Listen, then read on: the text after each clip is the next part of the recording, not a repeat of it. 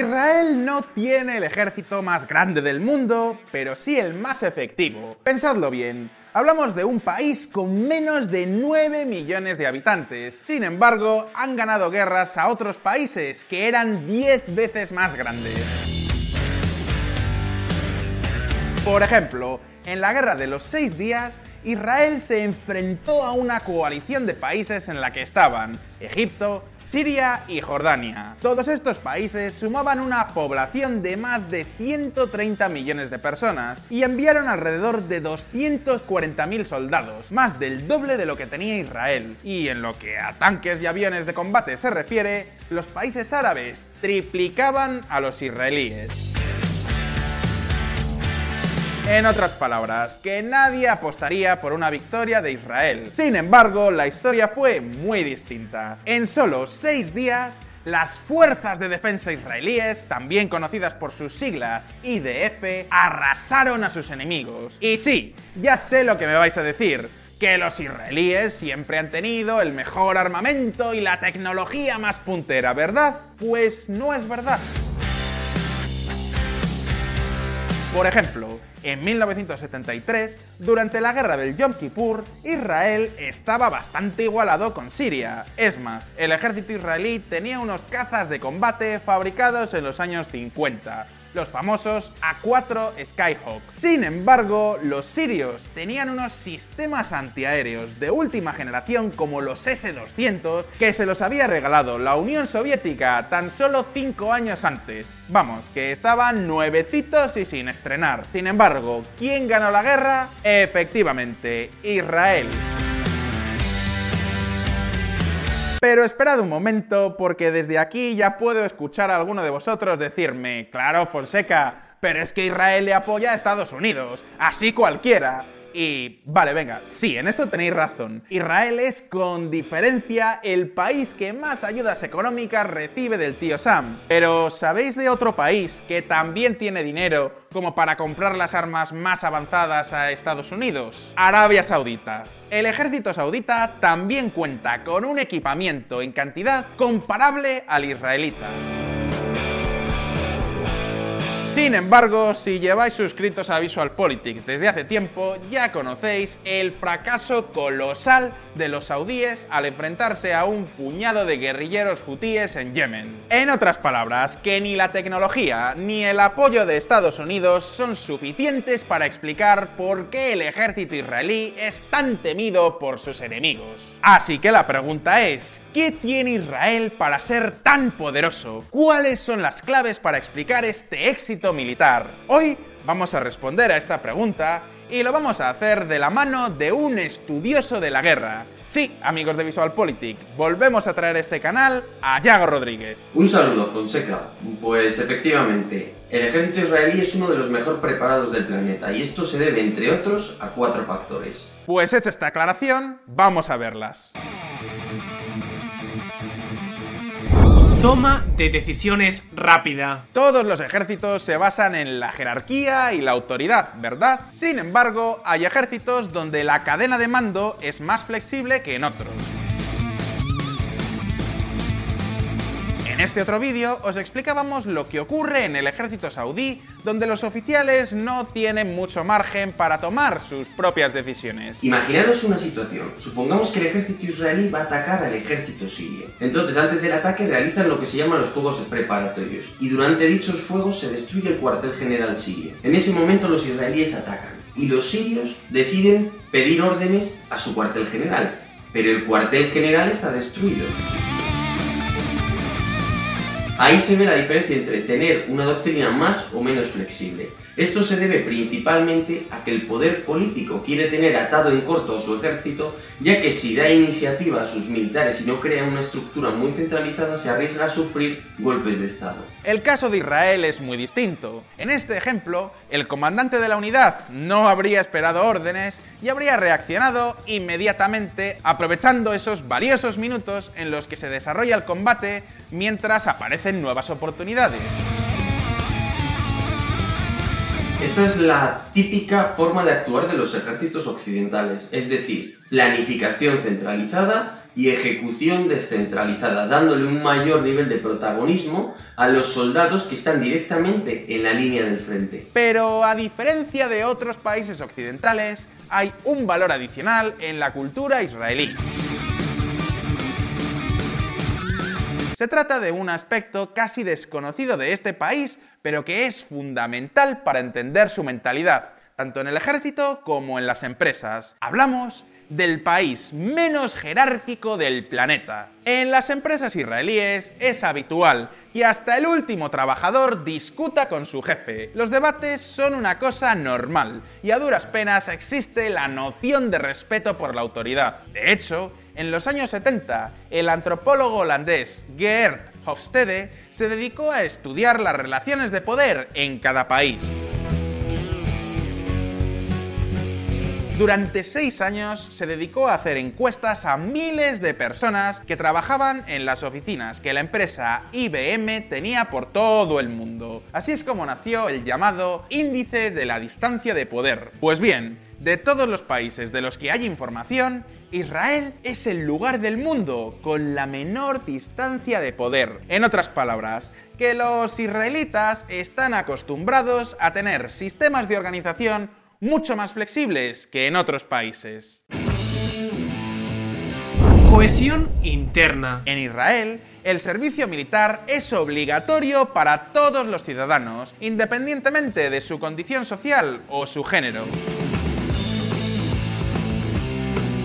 Tanto hombres como mujeres, ricos y pobres, empiezan como soldados rasos. O, bueno, más o menos eso es lo que parece. En realidad no están tan unidos como podríamos pensar. Y hay también problemas internos, como por ejemplo los privilegios de los que gozan esos judíos ultraortodoxos que no tienen el deber de hacer el servicio militar obligatorio. Ahora bien, es verdad que el ejército israelí, debido a su tipo de sociedad, tiene un carácter algo más meritocrático que otros ejércitos de la zona. Y esto no es una cuestión baladí, ya que, por ejemplo, pensemos que en Gran Bretaña, ya en la Segunda Guerra Mundial, seguía existiendo un sistema en el que los aristócratas a menudo tenían mejores puestos que los soldados. Y esto incluso lastró la adopción del motor a favor del caballo durante la Segunda Guerra Mundial. Y por supuesto, eso desincentiva la moral e impide la profesionalización del ejército. Y lo mismo ocurre en los ejércitos árabes de hoy en día. Por ejemplo, el ejército saudí está integrado por los funcionarios y los nobles de la Casa Real. Y aquí las jerarquías importan. El hijo de uno de los príncipes saudíes nunca va a ser un soldado raso. Como os podéis imaginar, esta estructura tan clasista tiene sus consecuencias nefastas. Consecuencias que también afectan al siguiente punto.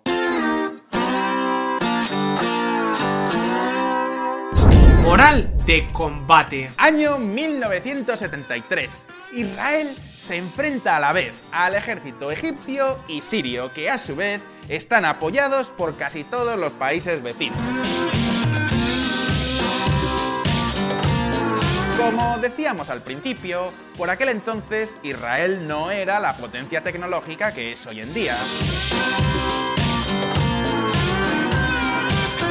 Sirios contaban con esos fantásticos S-200, un muy buen sistema de misiles antiaéreos para la época. Pensad que para la guerra de Yom Kippur los egipcios y los sirios habían preparado una gran red antiaérea, así que cuando los aviones israelíes se internaron en la misma recibieron una tormenta de misiles y cañones cuádruples que derribaron a muchos de ellos.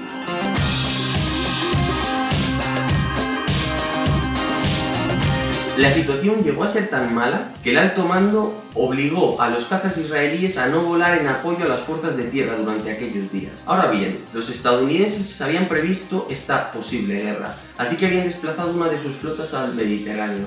Y cuando toda esta batalla comenzó, empezaron a suministrar a los israelíes una serie de contramedidas frente a esos misiles y esos sistemas antiaéreos eh, sirios o egipcios.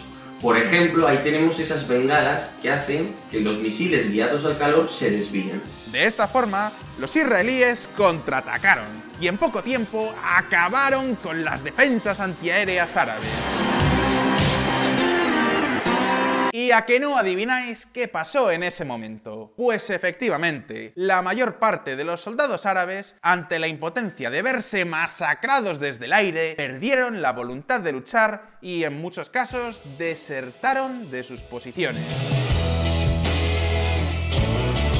Fijaros en esta imagen. Como podéis ver, se ven varios vehículos aparentemente abandonados. Pero fijaros en eso, es que están abandonados, no destruidos. Eso significa que sus tropas huyeron. Esto se debe probablemente a la baja moral, fruto de las numerosas arbitrariedades que podemos encontrar en este tipo de ejércitos, y a las diferencias casi diríamos sociales que no ayudan a cimentar un ejército tan sólido. 20 soldados sirios desertan en la provincia de Hatay, al sur de Turquía. Si comparamos a un ejército occidental normal, como el que puede ser el de Francia o el del Reino Unido, con el que hay en los países árabes, vamos a encontrar muchas menos diferencias sociales entre sus individuos, ya que este es uno de los problemas que tienen los países árabes como puede ser Siria. Y es que hay gran cantidad de diferentes sentimientos religiosos, étnicos, políticos y de otra índole que no ayudan para nada a tener un ejército cohesionado. Por ejemplo, imaginad que sois soldados sirios y además formáis parte de los hermanos musulmanes o sois kurdos. Desde hace décadas, los hermanos musulmanes están perseguidos en Siria. Así que, ¿a quién debéis lealtad? Pues sí, por supuesto, el ejército os paga un sueldo y os da trabajo. Pero cuando estáis en el campo de batalla y os estáis jugando la vida, cuando está todo perdido, ¿qué pesa más? ¿El sueldo o la vida? En otras palabras, que no sirve de nada tener la mejor tecnología si no cuentas con unos soldados bien motivados. Y los israelíes lo saben muy bien. Eso explica el siguiente punto. El capital humano. Todos los fabricantes de carros de combate del mundo colocan el motor en la parte trasera. ¿Por qué? Pues porque normalmente los misiles impactan en la parte delantera y es importante que aunque el tanque sea perforado, el motor siga funcionando y el vehículo pueda volver a entrar en combate. Por eso, casi todos los modelos, desde los Leopard alemanes hasta los T-90 rusos, mantienen este diseño. Sin embargo, para el ejército israelí, lo importante es salvar las vidas de sus soldados. De ahí que en el carro de combate en Merkaba hayan decidido colocar el motor en la zona delantera y no en la trasera del carro. Esto se debe a que buscan que dicho motor haga de blindaje extra para frenar posibles proyectiles, estando dispuestos así a perder el carro a cambio de salvar a la tripulación. Pensadlo bien, consideraciones éticas aparte, la doctrina militar israelí parte de la base de que su capital humano es escaso y representa una de sus mayores debilidades, ya que les hace vulnerables al desgaste continuado. Por eso, los militares israelíes reciben una formación mucho más intensa, se entrenan con fuego real y con equipamiento de muy buena calidad, mucho mejor que cualquier otro ejército árabe. No olvidéis que hablamos del país donde nació el Krav Maga, una de las artes marciales más avanzadas para el combate cuerpo a cuerpo. Y por supuesto, todas estas características también se reflejan en los ojos y oídos de Israel. Hablamos de su omnipotente servicio de inteligencia, el Mossad. Es la agencia de espionaje de Israel y está considerada como una de las mejores del mundo. De hecho, si algún día viajáis a Israel, lo primero que os harán en el aeropuerto es registrar automáticamente vuestro número de móvil y otros datos, porque en este país entienden que la información es poder. Y ya sé lo que estáis pensando. Llevamos varios minutos de vídeo y todavía no hemos hablado del armamento. No os preocupéis que ahora mismo vamos con ello.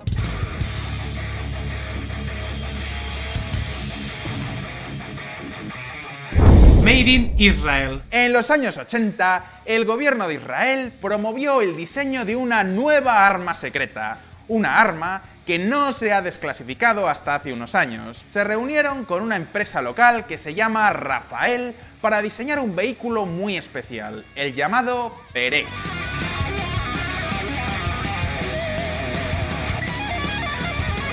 Se trata de un vehículo que, visto desde fuera, parece un tanque, pero que en realidad es un cazatanques repleto de misiles. La diferencia es enorme. Para que os hagáis una idea, los tanques tienen un alcance de entre 2 y 4 kilómetros como mucho. Sin embargo, los misiles del Peré pueden llegar hasta los 30 kilómetros de distancia. Así que imaginemos la situación. Los sirios o los egipcios están planificando su siguiente gran ofensiva contra Israel. Y para ello toman imágenes de reconocimiento aéreo, de reconocimiento terrestre, incluso de reconocimiento satelital quizás entregado por la Unión Soviética y se dedican a analizar lo que los israelíes tienen. ¿Y qué ven? Bueno, pues ven carros de combate, vehículos militares aparentemente normales.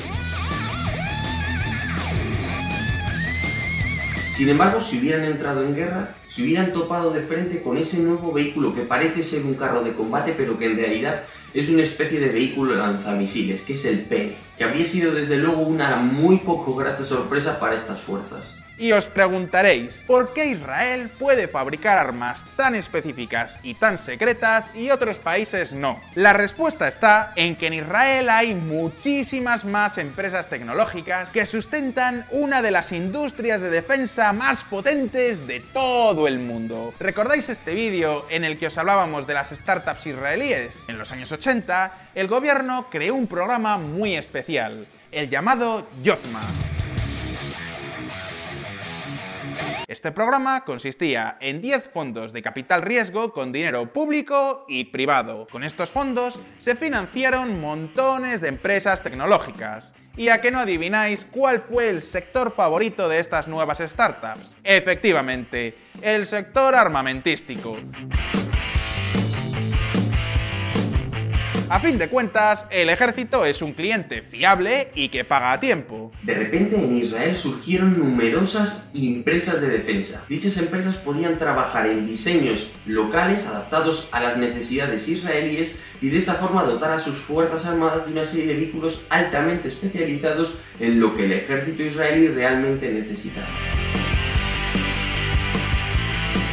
Si lo comparamos, por ejemplo, con otros países como Arabia Saudí, que sí tienen mucho dinero, pero no tienen su propia industria muy desarrollada, lo que veremos es que adquieren material bastante bueno, pero no deja de ser material como puede ser, por ejemplo, un carro de combate M1 Abrams estadounidense que fue diseñado para satisfacer las necesidades estadounidenses, no las de Arabia Saudita. En ese sentido, el contar con esa industria de defensa tan desarrollada provee de una capacidad superior a Israel. Si lleváis tiempo siguiendo a VisualPolitik, ya sabéis que la economía de Arabia Saudita tiene un problema. Es completamente dependiente de sus exportaciones de petróleo.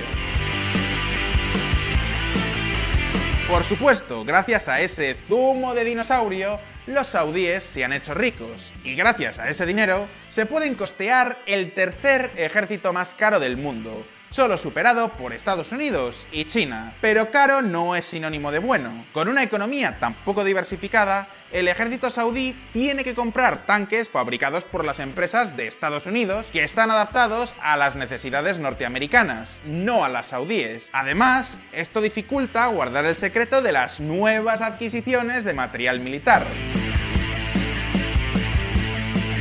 Pero ya sé lo que estáis pensando. En este vídeo solo os estamos contando la parte buena del ejército de Israel, ¿verdad? Pues lo cierto es que Israel también tiene sus puntos débiles. No solo eso, existe una organización que podría darles más de un quebradero de cabeza. Pero hablaremos de ella en un próximo vídeo. Así que hoy os dejo con esta pregunta. ¿Quién creéis que puede derrotar al ejército israelí? ¿Cuáles creéis que son esas debilidades? Podéis dejarme vuestra respuesta en los comentarios. Mientras tanto, si queréis saber más sobre táctica y estrategia militar, no dejéis de seguir a Yago Rodríguez desde la web ejércitos.org. Pero bueno, esto ha sido todo, espero que os haya resultado interesante. Si queréis saber más de todo este tipo de cuestiones militares que son realmente interesantísimas, os recomiendo echarle un vistazo a la página web www.ejercitos.org. Y como siempre, no olvidéis que publicamos vídeos nuevos todas las semanas, así que suscribíos al canal para no perderos ninguna de nuestras actualizaciones. Si os ha gustado este vídeo, dadle a like y nos vemos en el próximo. Un abrazo y hasta pronto.